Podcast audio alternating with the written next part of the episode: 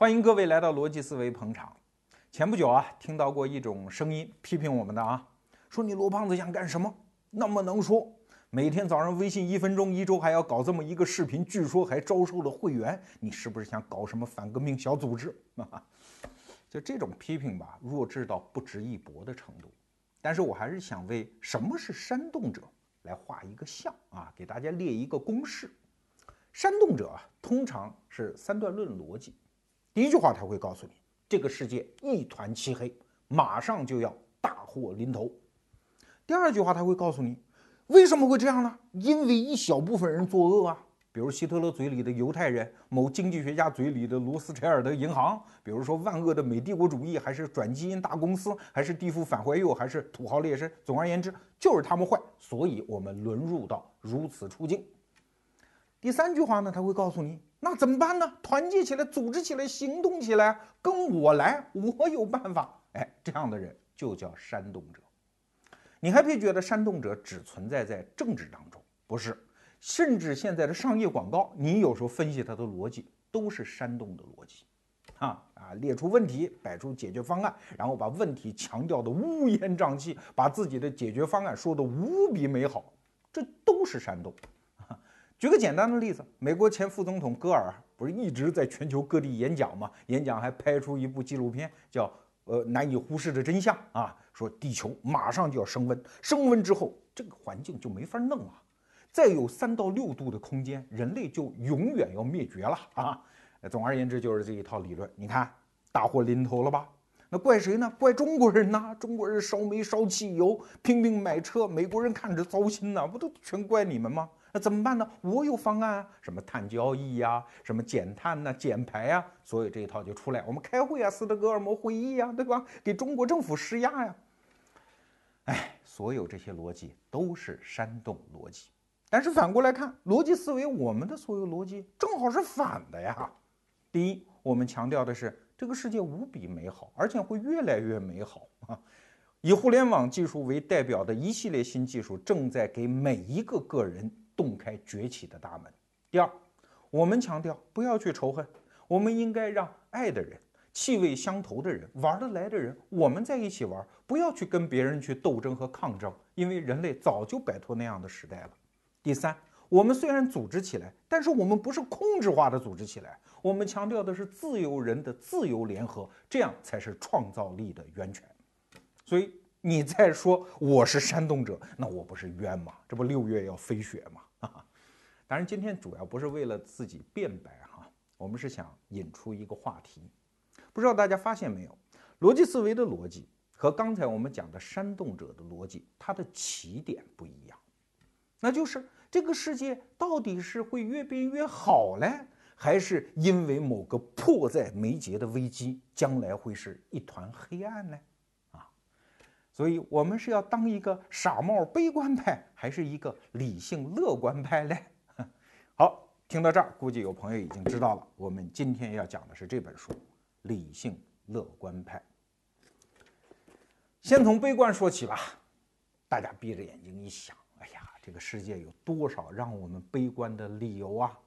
什么贫困呐、疾病啊、土壤沙化呀、大气层酸雨呀、臭氧层稀薄啊、生物种群灭绝呀、小行星撞地球啊、男人精子数量下降啊。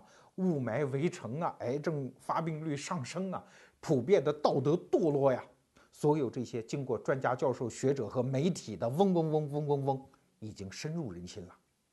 那他们为什么这么说呢？因为这么说有名有利呀。先说利啊，就我们前面讲的那个美国前副总统戈尔，他光靠吓唬全世界人民，有人给他算过账，进账上亿美金的银两啊，而且。他自己在田纳西州的那一幢豪宅，它里面的人均排碳排放是美国人均的十几倍，是中国人均的一百多倍。当有记者去责难他的时候，他老人家说：“我花钱了呀，我买的呀。”哈，就好像中国人烧煤炭买石油不花钱似的。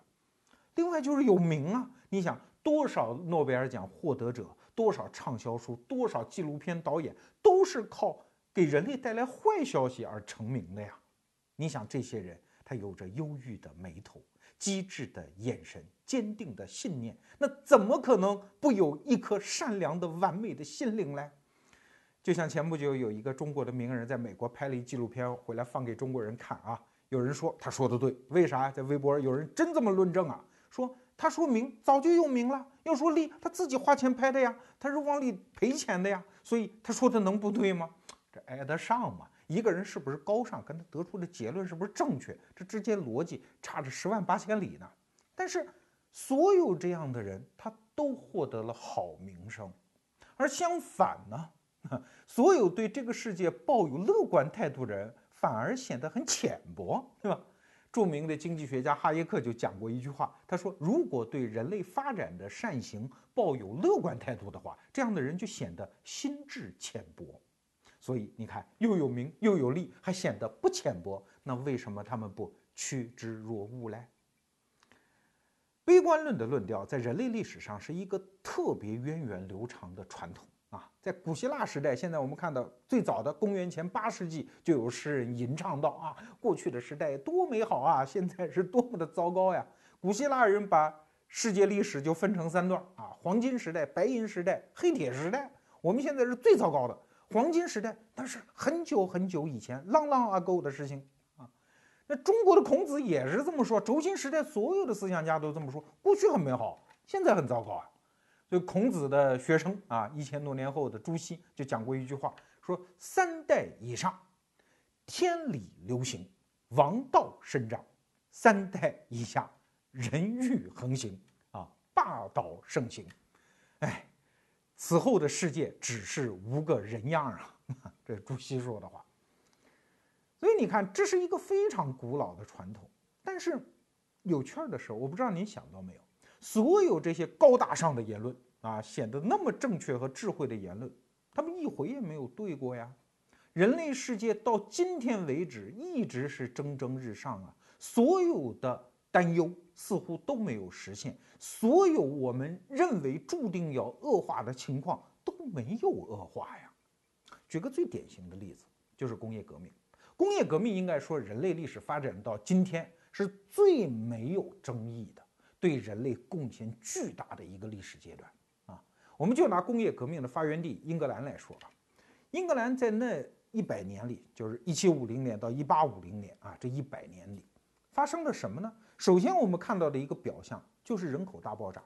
一七五零年，整个英格兰只有六百万人，到了一八零零年的时候，已经变成了九百万人；到了一八二零年的时候，已经变成了一千二百万人。那人口爆炸肯定说明一些问题啊！首先，食物会增多，普遍的营养水平提高，生活品质上升，它才会发生人口大爆炸。这一定是一个盛世，每个人的生活状况几乎都得到了改善，才会有这么一个结果呀。可是，你看当时的文人是怎么描述那一段日子的嘞？那是黑漆麻乌啊，什么诗人骚塞啊，啊，包括稍晚一点的狄更斯啊，但是包括英国人自己啊。二十世纪的罗素啊，罗素就讲过一段话，那真的大学问家、大学者啊，他就说，他说稍微学过经济史的人，有一点常识的人都知道，工业革命带给英国人的是一场灾难，那一百年整个英国人的幸福和前一百年是没法比的，而所有这些就怪科学技术，这就是罗素说的话啊。其实当时对英格兰社会进行考察的人有很多，比如说伟大的革命导师恩格斯，他老人家啊，那个时候还很年轻嘛，他一八四四年就在伦敦待过一段时间，然后写了一本书叫《英国工人阶级状况》啊，那确实他在英国伦敦看到的都是贫民窟啊，是这个工人阶级，嗯，提及豪寒。可是到了一八九二年的时候，他的《英国工人阶级状况》，因为当时已经是名作了嘛。出了德文第二版，恩格斯老老实实写了一序言，在序言里老老实实的承认，当年我们描述的情况，现在在英国已经不复存在了。当然，恩格斯接着说啊，但是如何如何如何，那是后话。确实啊，所有对工业革命那个阶段，当时人感受到的那种痛苦、那种不堪，事实发现后来全是谎言，全是错误啊。给大家举个简单的例子啊，其实当时很多把工人阶级的生活状况描述的一团漆黑的人，是根本没有到工业区看过的那些文人们，啊，包括有的贵族老爷到工人区一看，说什么玩意儿啊，这个地方那么脏乱差啊，居然把衣服晒在户外，哎，可是你要知道。那个就确实不好看嘛。大家想，在工人的住宅区里，这儿拉一根绳，那儿拉一根绳，就像八十年代早期上海的弄堂一样啊，万国旗飘扬，到处都在晒内裤、晒胸罩啊、晒被单。那确实贵族老爷看不惯。但是要知道，这恰恰是工业革命爆发之后，英国人获得了生活水平改善的一个标志啊。他们开始有换洗衣服了呀，啊，他有两身衣服可以换一件洗一件。那个时候，法国人确实不在外面晒衣服啊，一辈子就这么一件老棉袄，而且是传代的，是爷爷的爷爷传给我们的。白天可以当衣服，晚上可以当褥子，那是不用洗啊，是显得很干净啊啊，很原生态啊。可是那恰恰是落后和贫困的标志啊。在十八世纪早期，那个时候英国人、英格兰人吧，他只能吃黑麦、燕麦的面包。但是到了工业革命快结束，一八五零年前后，小麦的，也就是白面的面包，包括原来非常奢侈的什么肉啊、蔬菜呀、水果啊这些东西，已经进入寻常百姓家。所以隔了一百多年，我们回去看啊，那段时期是最没有争议的人类经济和普遍状况蒸蒸日上的时段。实际上，不管是当时还是后来人，都有人把它描述的一团漆黑。那说到现在，那就更多了啊！最著名的一个例子，也是我小时候被这真被吓得不轻，你知道吧？就是有几个意大利人啊，当然主角是一个苏联学者啊，跟一个意大利实业家，他们在罗马啊，一九六八年，他们就在一个小别墅里搞了一个小聚会，把全世界很多著名的科学家都给弄去了，说我们探讨一下人类未来怎么样吧？啊，大家一探讨，哎呦，我觉得这日子没法过啊，然后。一九七二年就发表了一篇著名的报告，署名是罗马俱乐部。那篇报告的名字叫《增长的极限》。我们不说那篇报告，总而言之，它的内容就是没好日子过了啊，没几年好混了，整个地球资源快完蛋了啊，石油最多还用三十年了啊，等等等等。反正我记得我上小学、初中的时候，老师就跟我们讲这个，说你们要环保啊，要省着点使啊，得发扬中华民族勤俭节约的好传统啊。世界人民的好日子不多了呀！啊，资本主义这么糟蹋，又怎么样？过去已经四十多年了，哈哈，各种各样的资源的探明储量不仅没有减少，而且在增加呀，增长的极限没有到来呀。人们没有听那帮学者那么高瞻远瞩、显得无比正确的建议呀，我们仍然在玩命的往前跑，没有停下来、慢下来的丝毫痕迹呀。这又过了几十年，一九九二年，那个非常著名的在巴西里约热内卢开的联合国大会啊，呃，全世界各国的领导人在一起签了一本特厚的文件，叫《二十一世纪议程》。一九九二年嘛，大家想，咱们得。未来怎么过日子啊，得打算打算啊。那个二十一世纪日程里面、议程里面写的就是这些话呀。人类已经到了最紧要的关头啊，我们再不停止发展的步伐就不行了。什么疾病啊、瘟疫呀，各种各种啊啊。总而言之，大祸临头啊。说到这儿，我真想把中华人民共和国的国歌贡献给联合国算喽啊！全世界人民都到了 最紧要的关头，对吧？不管这些言论出于多么崇高的动机，他们都有一个共同的特征，就是都说错了，对吧？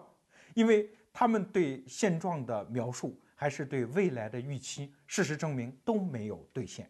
这个世界最后证明正确的是我们这些傻呵呵的理性乐观派。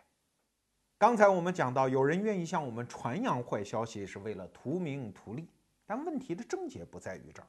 而在于我们作为听众和读者，哎，我们愿意听这些坏消息，这又是为了啥嘞？生理学家告诉我们的答案是这样：我们的大脑当中啊，有一个区域叫杏仁核啊，这个是负责人类的预警。说白了吧，就是信息的过滤。因为人在环境当中信息进来是非常丰富的，那哪些对我们的生存、安全和繁衍是至关重要的信息嘞？啊？这个杏仁核来负责，而且他还负责人类的很多原始的情绪，比如说恐惧啊、愤怒啊、仇恨呐这些东西。大家想一想，在茫茫真真的原始森林里面啊，我们的先民们、我们的祖先，他就是要靠这个杏仁核起作用啊啊！哪里是老虎的身影？哪里是豺狼的嚎叫？什么人动了我的女人啊？什么时候粮食不够吃了，这个杏仁核就会起反应，这对我们的生存下去至关重要。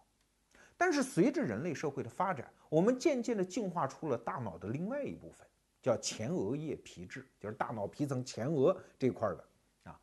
这块儿就高级多了啊，因为它负责很多亲社会行为啊，比如说友谊呀、爱情啊、情感呀、协作啊、善意的表达啊、语言啊这些东西都在前额叶皮质啊，它就在平衡杏仁核这种很原始的不理性的这种反应。但是坏消息是，一个坏消息进来之后，因为杏仁核是先进化出来的啊，那总有个先来后到嘛，它嘣，它就开始做反应。啊，做出各种各样的恐惧啊、仇恨的这些反应，等大脑的前额叶皮质再去做理性处理的时候，杏仁核已经反应完了啊。这就是为什么我们人类倾向于接受坏消息的一个生理基础啊，因为这一部分发展的太迟了。这个知识谁告诉我的呢？是这本书。叫富足，这是湛卢文化新出的今年的重磅大书吧？啊，我看了看，我拿到的是预读本呐，啊，呃，这本书当中跟我们今天讲的很多观念是暗合的。那生理学家这样解释，心理学家怎么解释呢？有一个著名的诺贝尔奖获得者叫卡尼曼啊，就是《思考快与慢》的那本书的作者啊，他发明了一个词儿叫锚定效应，什么意思？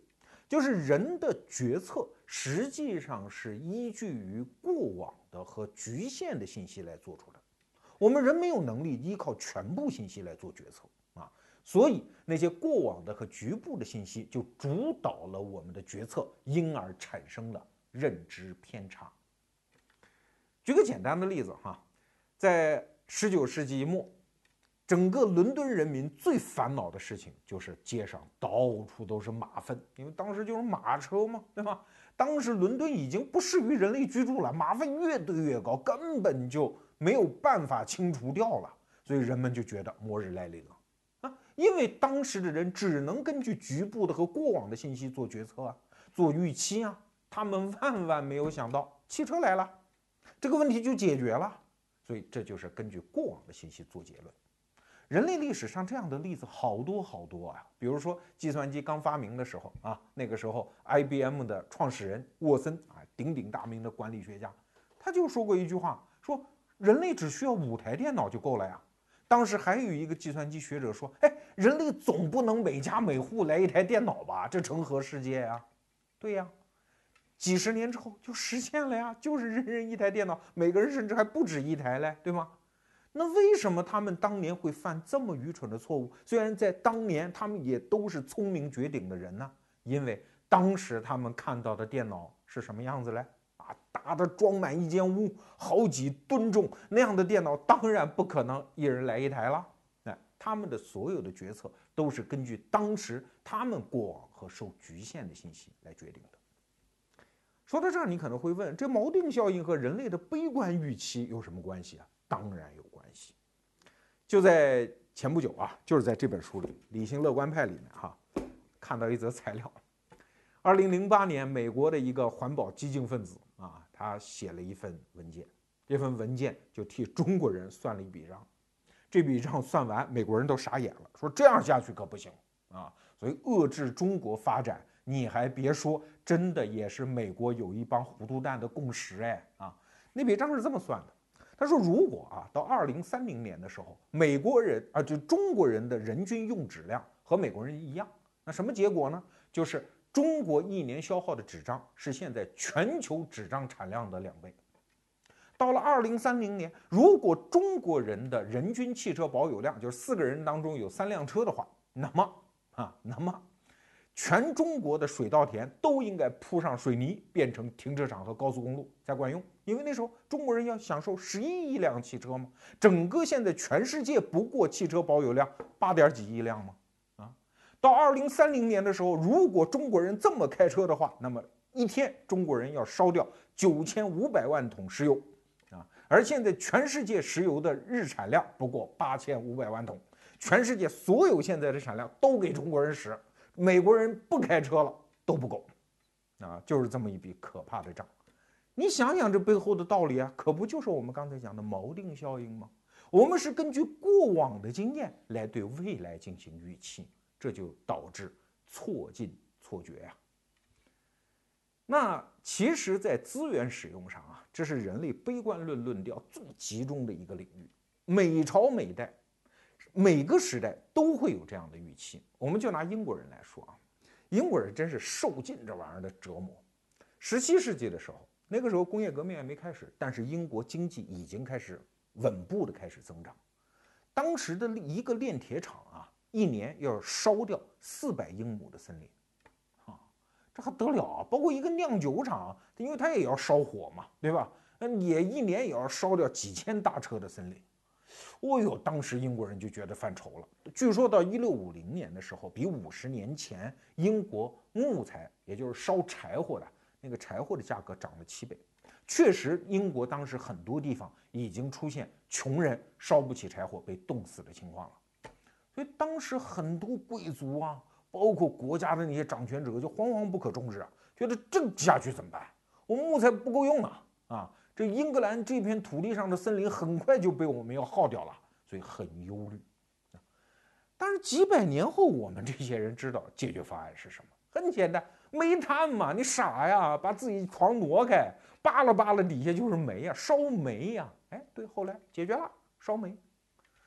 可是烧煤烧煤，终于烧出了一个工业革命。但是问题又来了，开始愁啊！那你想，这人的永远是为过去的事儿犯愁啊。一八六五年的时候，这时候工业革命在中英国已经基本完成了。当时有一个经济学家说：“说完成了吧？你们觉得好日子吧？过到头了。现在的繁荣是用煤炭支撑起来的，煤炭会用完的啊。”所以在一八六六年的时候，因为这个经济学家的煽动，包括当时媒体也配合炒作啊，当时就真的出现了叫煤炭恐慌。这是英国历史上非常著名的一年，一八六六年。当时的英国首相格莱斯顿，格莱斯顿在做年度的预算的时候啊，就在呃下议院就讲了这么一通话，说看来啊，我们要趁着煤炭还没有用完，赶紧想办法在预算里留出足够的额度，把我们的国债给还完，因为。好日子到头了，英国人现在就是历史的顶峰，以后再没这日子，因为煤炭快完了，啊，甚至在当年啊，呃，还建立了一个，就格莱斯顿首相建立了一个叫皇家煤炭运营委员会，来应对马上出现的煤炭危机。但是历史啊，就是这么讽刺啊，就在那十年，我也不知道是上帝有意跟英国人开玩笑还，是怎么回事，突然就在全世界大量发现。煤矿啊，煤炭的储量问题，当时那种焦虑一下子就解决了，就十年间。接下来为什么忧虑呢？对，石油嘛，石油这个玩意儿就像一个噩梦一样，占据了二十世纪人类几乎所有的媒介的重要话题。石油为石油愁啊，在这本书里，我看到一则材料，就是一九一零年吧，美国的矿产局发布。说现在美国国境内的探明的石油储量能够用十年，啊，到一九二零年的时候告诉大家还能用十三年，到一九三零年的时候告诉大家，哎，还能用十三年。可是你要知道，它不是理性的这么发布哦，每一次都告诉大家快完了，快完了，真的不行了，我们不能再开汽车了，我们必须遏制发展的步伐，我们不能延续这样的生活方式。一直到二十世纪七十年代，卡特总统还讲过这样的话吗？啊？说我们这次繁荣的景况到十年后就要终结了啊！旁边又有罗马俱乐部给他背书，当时人觉得这就是天经地义啊！啊，但是实际情况是什么样呢？啊，实际情况是现在仅仅美国信用新的技术能够开采的那个页岩气啊，就可以足够美国人用三百年啊！石油是越用越多，所以啊。历史上几乎所有对于资源的悲观论调都破产了，那为什么呢？啊，是不是人因为人类运气太好呢？不是，是因为我们在长久的观念当中，对于资源这个词儿，这个这个这个概念有大量的误解。我们今天来给大家破三个话题啊。第一，资源的本质不是客观物体，而是知识。举个简单的例子，如果是工业革命之前啊，一块农民的土地里要突然冒出了石油，请问它是资源吗？当然不是啊，黑乎乎、油腻腻、黏哒哒的那个东西，它只会让这块土地变得不宜耕种，对吧？如果那个时候在山洞里有油矿，大家进去之后，哎，发现受了放射性出来病了，大家只会说闹鬼。无论是石油还是油矿，都不会让大家认为这是资源，而它成为资源是什么？是人类的知识足够发达之后才出现的，它才成为资源。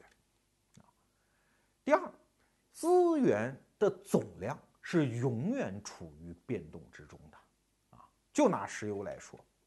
我们现在，呃呃，很多人说石油总的会用完的，这个我们承认啊。但是从现实，从一个短的历史时段来看，不是这样的呀。你比如说，二零一三年俄罗斯探明的石油储量是六点几亿吨，但是它全年的开采量是五点几亿吨。中国也一样，新探明储量比我们的开采量当年的开采量要大得多呀。说白了，至少在已知的范围内。石油是越开采越多的，啊，而且中国现在的开采率啊还很低，我们很多矿井啊，包括石油开采率只有百分之三十左右。随着技术的提升，我们还能进一步增大我们面对的资源的总量，所以资源的总量是变动的。第三呢，就是资源是可替代的。这话怎么讲？我们举个简单的例子。就是现在人类在互联网时代，在电气化时代，我们的电缆是一个庞大的、吓人的一个总数啊！如果没有发现光纤的话，如果我们现在为止电缆还是用铜的话，地球上的铜早就用光了。但是不是啊？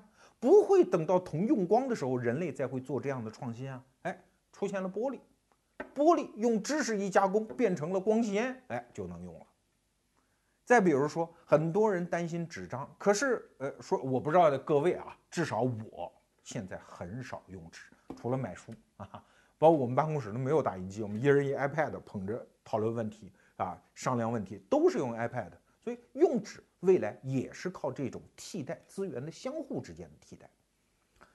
最有趣的一个例子啊，也是很多人在讲，有一天你说的这些都突然不兑现了，过往的历史。经验发现不奏效了，人类的所有资源真的就枯竭了，哈，怎么办？你以为历史上没发生过吗？发生过啊！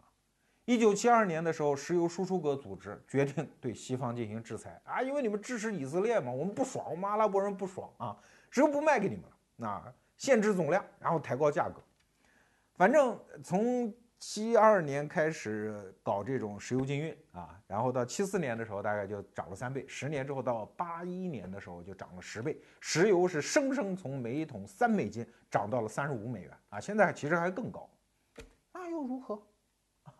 人类的繁荣文明没有崩溃啊，是资源就这样突然一下涨价，美国、欧洲当时确实工业生产当年下滑百分之三十，遭到了沉重打击，但是几年之后呢？几年之后的情况就是，第一啊，原来当时三美金一桶石油的时候，美国生产那些车动不动就是百公里几十升的油耗啊。但是到了七十年代末，美国生产的车的油耗已经变成了，比如说十七升百公里啊，现在基本上是十升百公里，而且很多这个厂家还在研发更少的耗油量的车，甚至压根儿就不用油的电动车，就替代掉了呀。而且当时有一种发动机，就是铝制发动机，因为它轻嘛，啊，因为它轻，所以它耗油量就小。所以铝制发动机技术的成熟也替代了石油。站在石油危机之前，没有这块知识，你是打破脑袋你也想不清楚，说石油和另外一种金属铝，它们之间怎么会有替代性呢？所以资源这个东西，它永远是互相替代的。此处。没有了，彼处就会冒出来。还记得那句话吗？上帝给你关上一扇门，总会给你打开一扇窗。说到这儿啊，你可能会说罗胖子，你还是没说服我啊！因为有一个段子是这么说的：说有一个人跳楼啊，摩天大楼上跳楼啊，跳下去啊，直到二楼的时候啊，他还给老婆打了一电话啊，到现在为止还没事儿啊，情况一切良好。但实际上就在下一秒，啪，就落地了。你可能会问，是不是我们人类到现在为止境况都很好嘞？不是说此前宣布坏消息的人都是王八蛋，都是撒谎者，不是啊，他们只是输钱了。没准就在我们这一代人当中，我们已经到了二楼嘞。回到刚才那个寓言故事，人类社会正在从摩天大楼的顶上纵身跃下，现在距离摔到地面只剩下一米了啊，马上就要粉身碎骨了。那这个时候该怎么办呢？就好比上帝发明了人，但是他觉得人类这孩子太淘气了，我忍你很久了，现在我决定发雷霆之怒，惩罚你们一下，给你们制造一场大灾难，你们的发展好日子到头了。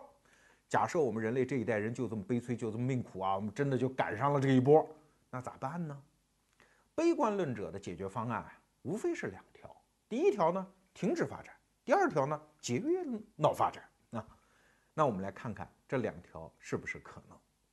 首先停止发展啊，这是不可能的事情嘛？你想追逐更好的生活、更舒适的生活、更豪奢的生活，这个欲望是藏在每个人心底深处的。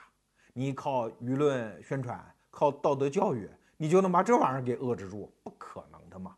你就看那个天天讲减低碳排放的美国前副总统戈尔，他自己还拼命增加碳排放的，所以这件事情本身就不可能。因为全世界的市场经济背后的驱动力量叫资本，资本的本性就是扩张。马克思主义啊，也是从扩张这一头来批判它。歌颂资本的人其实也意识到这一点啊。关于资本主义就有一个定义，说它是人类协作的扩展秩序。请注意这个“扩展”两个字哦，这是资本的本性哦。所以节制人类的发展，这是不可能的。好，退一万步说。假设可能啊，现在我们终于通过道德说教勒住了人类发展的这一匹烈马，吁停，那会发生什么呢？是全世界每一个人的生活水准平均的下降吗？大家都相对乐于过清贫一点，但是更安全、更可持续一点的生活吗？你放心，不会。一定会有一些有利有权、出生的位置相对占优的人，他们仍然会追逐豪奢的生活。那既然没有化石能源，没有其他资源可以用，怎么办呢？很简单呀，奴役人呢。比方说，一七零零年的时候，法国国王是路易十四，著名的太阳王啊，他据说吃一顿饭得四十个菜，后厨里的有四百九十八个人伺候他老人家这一顿饭。对呀，奴役人就解决了，我照样可以过得很好呀。要知道，我们今天每一个人过的都是路易十四太阳王的生活呀。你随便到餐馆点一盘沙拉啊，那个沙拉可能腰果来自越南，蔬菜来自山东，橄榄油来自于加拿大啊，那个盛沙拉的盘子可能来自呃捷克、波西米亚等等。对呀。我们现在享受的何止是太阳王五百个人的后厨啊？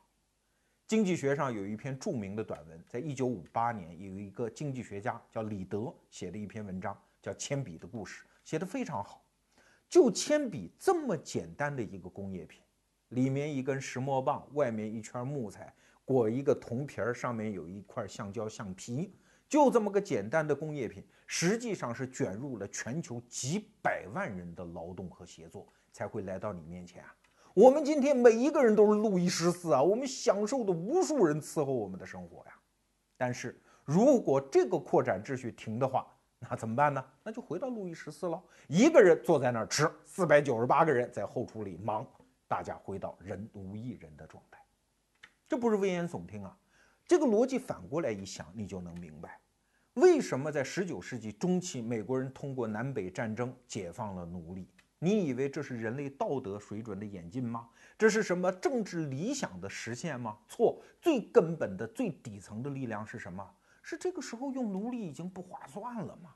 明明有石油、有煤炭驱动的蒸汽机，内燃机，为什么还要用奴隶这种输出功率又不高，还特别难管，管理的成本还巨高的这种功率呢？啊，所以人类就自然切换到化石能源，所以人对人的奴役就解放了呀。如果化石能源被排除在人类的资源之外，那怎么办呢？回到人奴役人的状态啊，奴隶会不会再登上历史舞台呢？你心里有个谱吧？哈哈。那悲观论者的第二个解决方案呢，就是省啊啊，咱别停，咱省着使，这总可以吧？对吧？省着使也不是方案啊。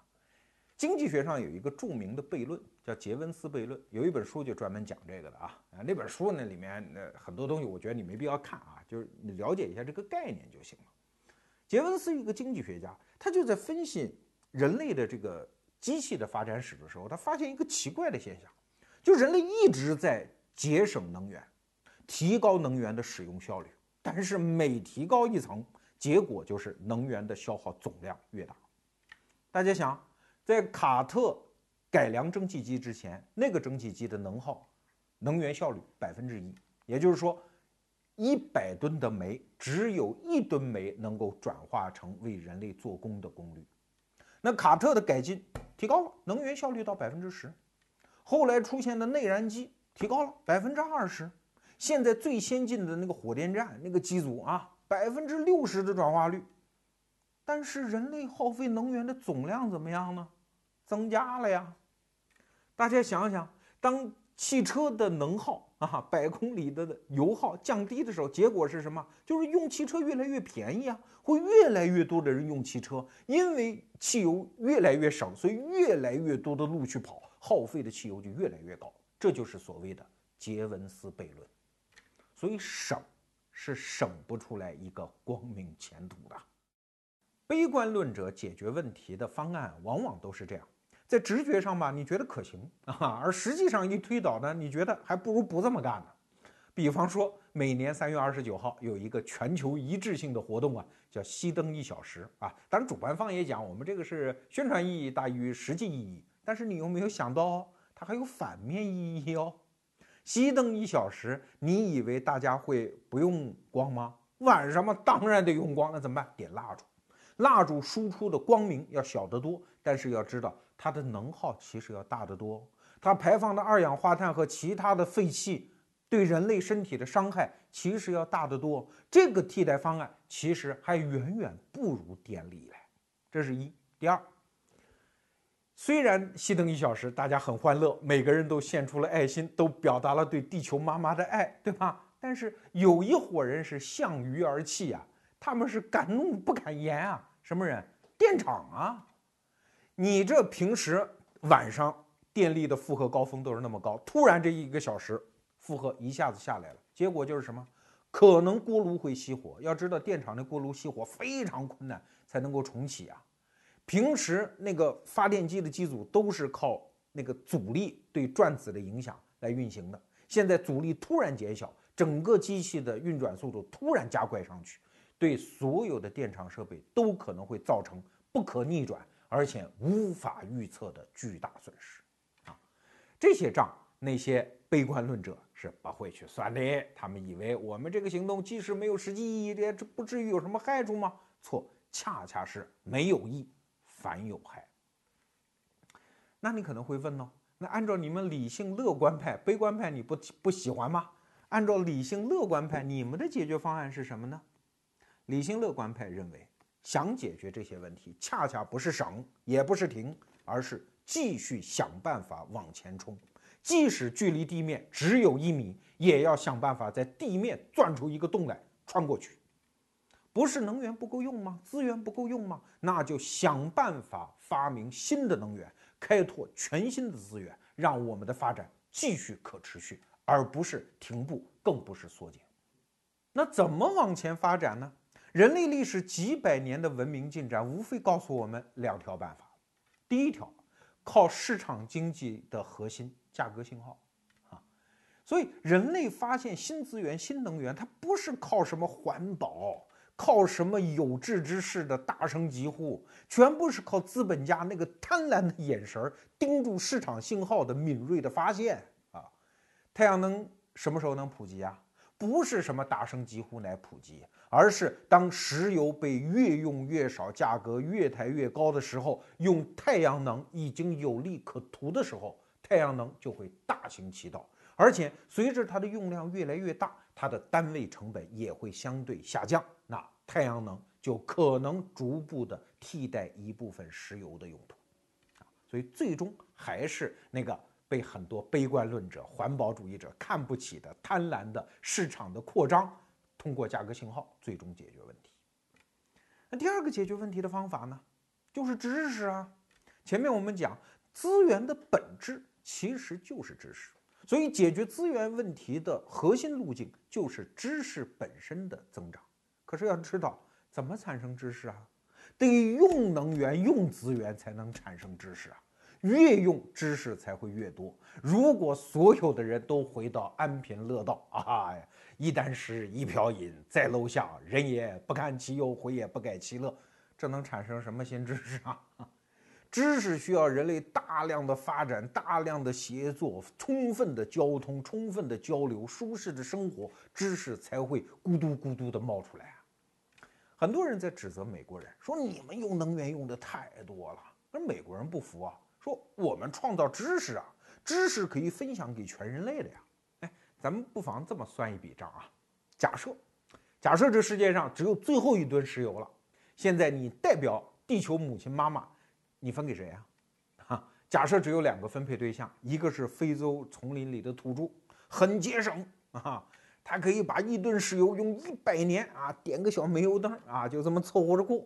还是交给美国人，一吨石油只能用一个月。但是很可能会产生新知识、新的解决方法。请问地球妈妈你怎么分？当然给美国人用啊！那个使一百年是没有进展的一百年，又有什么用嘞？对吧？所以想要生产知识，必须耗费资源啊！当然，在这期节目当中，我并不是号召大家去浪费啊，没有任何这层意思。我们只是说，面对人类的未来。悲观主义的论调，第一，在历史上从来没有对过；第二，就算他未来对，按照他们主张的解决方案，也仍然不会成功。所以，这个世界上最好的生存态度，不是当一个傻帽悲观派，而是当一个理性乐观派。